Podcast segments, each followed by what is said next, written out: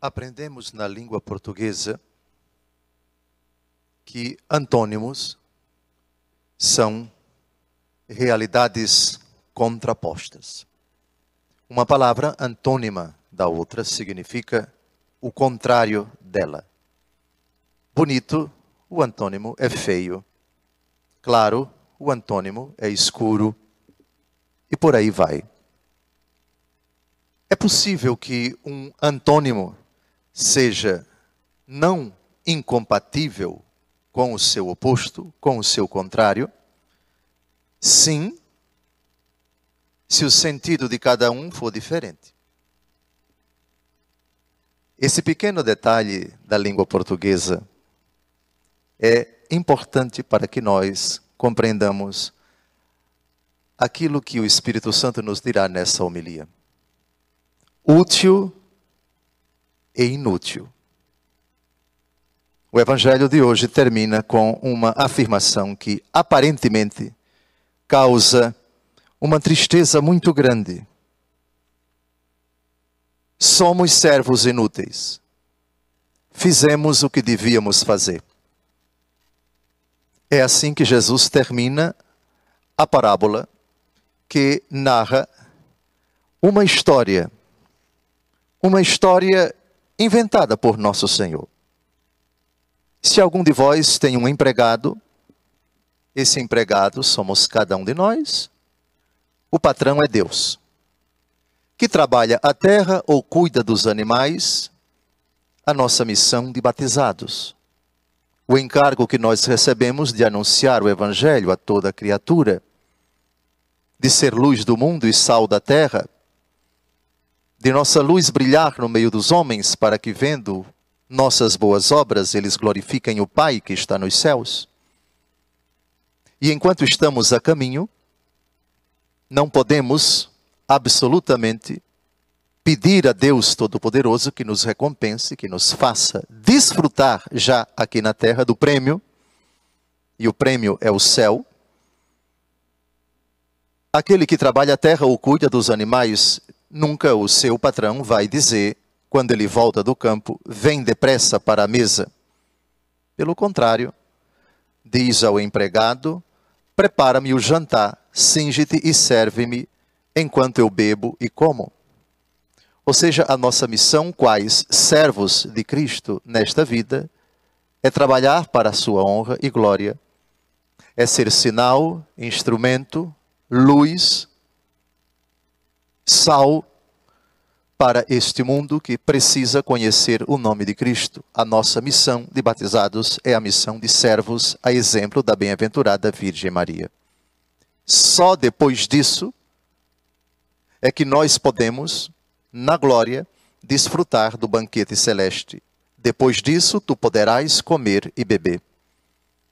Será que esse senhor vai agradecer ao empregado porque ele fez o que ele havia mandado?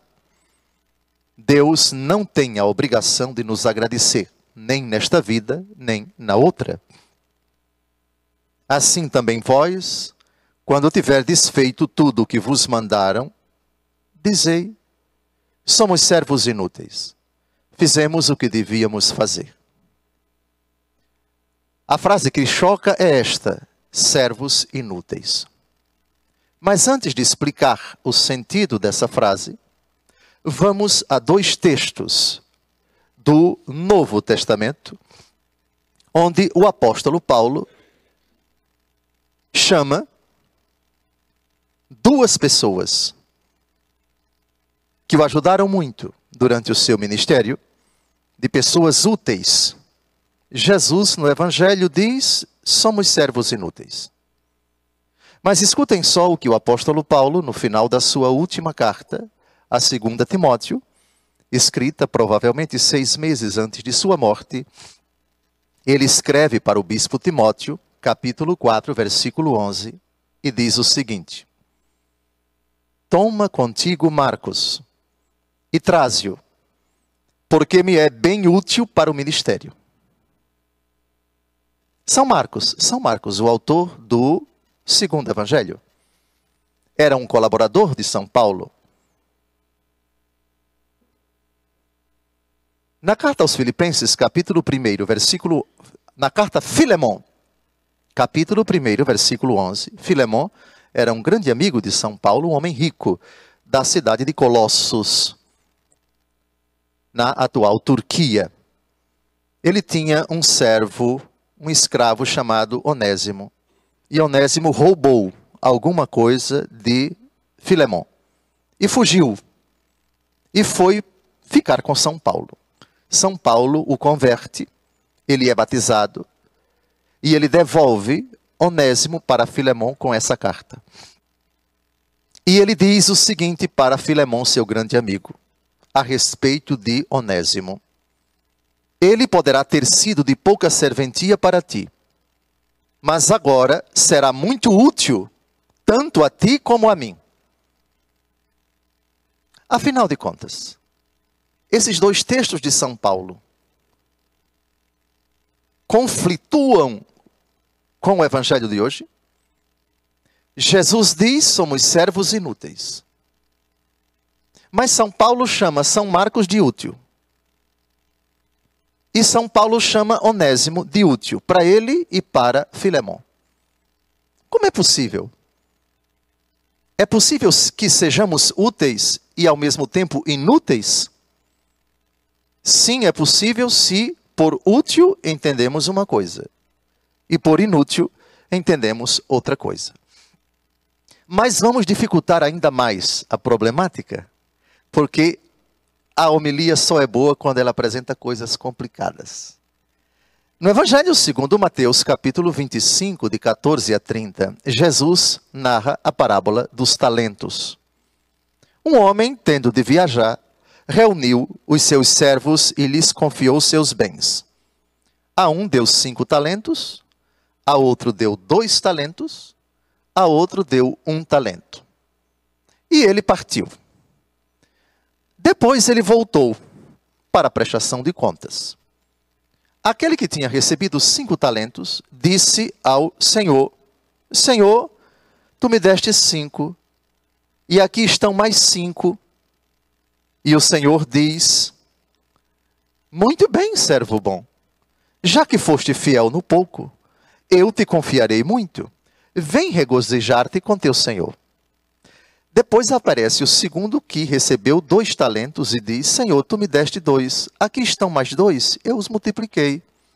Muito bem, servo bom. Já que foste fiel no pouco, eu te confiarei muito. Vem regozijar-te com teu Senhor. Depois aparece aquele que recebeu um talento. E esse infeliz diz para o seu senhor: Senhor, sabia que és um homem duro, que colhes onde não semeaste, que recolhes onde não espalhaste. Por isso tive medo e fui esconder teu talento na terra. Eis aqui, toma o que te pertence. O patrão diz: servo mau e preguiçoso. Sabias que colho onde não semeei, e que recolho onde não espalhei? Devias, pois, levar o meu dinheiro ao banco, e à minha volta eu receberia com juros o que é meu. Tirai-lhe este talento, e dai ao que tem dez. Dar-se-á ao que tem, e terá em abundância. Mas ao que não tem, tirar-se-á até mesmo aquilo que julga ter. Agora vem a frase que mais interessa, que é a última da parábola. E a esse servo inútil, jogai-o nas trevas exteriores. Ali haverá choro e ranger de dentes. Agora que complicou tudo. São Paulo chama Marcos de útil, chama Onésimo de útil. Jesus no Evangelho diz que somos servos inúteis. E a parábola dos talentos diz: servo inútil vai para o inferno. E agora como é que se explica? A resposta é muito simples. Nós somos úteis a Deus enquanto instrumentos dele. Mas somos inúteis para, com o trabalho nosso, nos justificarmos. É o tema da justificação. O homem não é justificado pelas obras da lei, mas pela fé em Jesus Cristo. Em nós há duas modalidades de mérito. Uma que não é nossa em absoluto, a outra é. Existe o mérito de justiça, ou seja, eu mereço porque é da minha própria natureza. Diante de Deus, ninguém merece absolutamente nada em absoluto. Ninguém pode dizer, o Senhor está me obrigando, o Senhor está obrigado a me recompensar com o céu, porque eu me esforcei. Eu tenho méritos, portanto eu posso reivindicar ao Senhor. Se é um direito meu, é um dever seu. Neste sentido, não existe mérito de justiça. Ninguém pode reivindicar nada a Deus. Ninguém pode dizer, o Senhor está obrigado a me recompensar. A vontade de Deus, a liberalidade de Deus, não tem outro motivo fora dele. É apenas a sua bondade, é apenas a sua misericórdia, é apenas a sua ternura. Reparem, por favor, o salmo que nós acabamos de ouvir. A salvação de quem é justo vem de Deus. A salvação de quem é justo vem de Deus. Depois, ainda no salmo que nós acabamos de cantar, clamam os justos e o Senhor bondoso escuta, e de todas as angústias os liberta. Deus Todo-Poderoso nunca nos trata como pessoas que adquirem direitos diante dele. Não existe mérito de justiça mas existe mérito de graça, existe mérito de misericórdia. Isto é, você em absoluto não tem nenhum direito diante de mim. Mas eu quis atribuir a você, meu servo, que você fazendo determinadas obras, atendendo a determinadas exigências, essas obras sejam recompensadas por mim. Tive fome e me deste de comer. Isso vai ser, levar em, vai ser levado em conta por Deus no dia do nosso juízo. Tive sede e me deste de beber, estive nu e me vestiste, preso e visitaste-me, enfermo e fostes ver-me. Vinde benditos para o reino do meu Pai. É mérito de graça. Isto é, seremos recompensados, não porque nossa conduta enquanto tal, mesmo que boa, obrigue nosso Senhor, force nosso Senhor possibilite a nosso Senhor o dever de nos recompensar. Não. Então agora fica fácil entender porque os quatro textos que acabamos de ler, Filemon, 2 Timóteo, a parábola dos talentos e o evangelho que nós acabamos de ouvir, não se contradizem. Portanto, Marcos me é útil. O que é útil? é aquilo que é oportuno, é aquilo que é adequado, é aquilo que favorece uma realidade. A utilidade significa aquilo dali presta para alguma coisa, aquilo dali serve para alguma coisa. Aquela realidade ajuda a obter a consecução de um fim. E nesse sentido, todos nós somos úteis para o plano de Deus, até o demônio. Até o demônio é útil a Deus, pois foi o demônio quem tramou a morte de Jesus, mediante Judas Iscariotes, mediante os escribas e fariseus, mediante os doutores da lei, mediante Anás e Caifás, mediante Herodes e Pôncio Pilatos. E Deus soube tirar desse mal um bem. Eis o mistério da providência divina. Até de um mal, Deus tira uma utilidade. Portanto, no plano de Deus, enquanto instrumentos, enquanto realidades que concorrem para a consecução da providência divina, tudo é útil. E provo, Romanos capítulo 8, versículo 28, Deus coopera em tudo para o bem daqueles que o amam. Todas as coisas concorrem para o bem daqueles que amam a Deus. Por outro lado, quando Jesus diz no evangelho de hoje: somos servos inúteis, isto é, apesar de trabalharmos para Ele, apesar de nossas obras, as boas, que vão ser levadas em conta positivamente no dia do nosso juízo, elas, enquanto tais, não nos justificam. Quem justifica-nos é a graça de Deus. É por graça que somos salvos. É por misericórdia que somos salvos. Portanto, somos úteis para trabalhar, mas inúteis para nos justificar. Compreenderam? Portanto, utilidade para São Marcos, para Onésimo e para todos nós, à luz do plano de Deus, isso significa úteis para trabalhar, úteis para adorar, úteis para proclamar, úteis para testemunhar o nome de Cristo.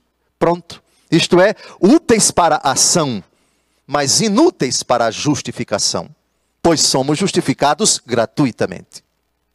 Espero, portanto, que é esta abordagem sirva para nós situarmos sempre o texto no contexto. Somos, ao mesmo tempo, úteis e inúteis. E o próprio contexto do evangelho que acabamos de ouvir explica exatamente isto. Somos servos inúteis. Como? Se tivermos feito tudo o que Deus nos mandou. Se fizemos ou se fizermos, demonstraremos a nossa utilidade. Mas utilidade para trabalhar, para servir o Senhor. Mas inutilidade para, como servos, exigir dele o Senhor tem a obrigação. Não. O único servo útil, por favor, não é nem Nossa Senhora. Porque essa afirmação também se aplica a ela. Ela que disse: Eis aqui a serva do Senhor. Até a Santíssima Virgem é inútil diante de Deus. Por quê? Porque ela não tem a prerrogativa, como nenhuma criatura tem, de se auto-justificar. Também ela foi justificada pelos méritos de Cristo. Esse é o dogma da Imaculada Conceição. A bem-aventurada Virgem Maria, no fim de sua peregrinação terrestre, em previsão dos méritos de Cristo, foi gloriosamente assunta ao céu. E também, no momento da sua Imaculada Conceição, em previsão dos méritos de Cristo, dos méritos de Cristo, foi preservada da mácula primeira. Portanto, ela é útil enquanto diz: Eis aqui a serva do Senhor, faça-se em mim segundo a sua palavra. Mas é inútil para se auto-justificar. Somos inúteis para dizermos: a causa da minha salvação sou eu mesmo. É inútil você dizer isso. 1 Coríntios capítulo 4, versículo 7, o que tens que não tenhas recebido. Portanto, a justificação procede do sangue de Cristo. A nossa salvação procede do Redentor. Nos Atos dos Apóstolos, capítulo 4, se diz: Não há outro nome debaixo do céu pelo qual devamos ser salvos. A nossa inutilidade em absoluto se deve a isso. É inútil se justificar diante de Deus a não ser em Cristo. 1 aos Coríntios, capítulo 1, versículo 31. Quem se gloria, glorie-se no Senhor. Termino esta uh, homilia com uma citação do salmo que acabamos de cantar. Clamam os justos e o Senhor bondoso escuta, e de todas as angústias os liberta. Ninguém pode se libertar de suas chagas, somente o Senhor. Ninguém pode se justificar diante de Deus, somente o Senhor nos justifica. Portanto, rendamos graças a Deus que nos deu essa graça de sermos, ao mesmo tempo, mas em sentido diverso, úteis e inúteis. Louvado seja nosso Senhor Jesus Cristo. Para sempre seja louvado.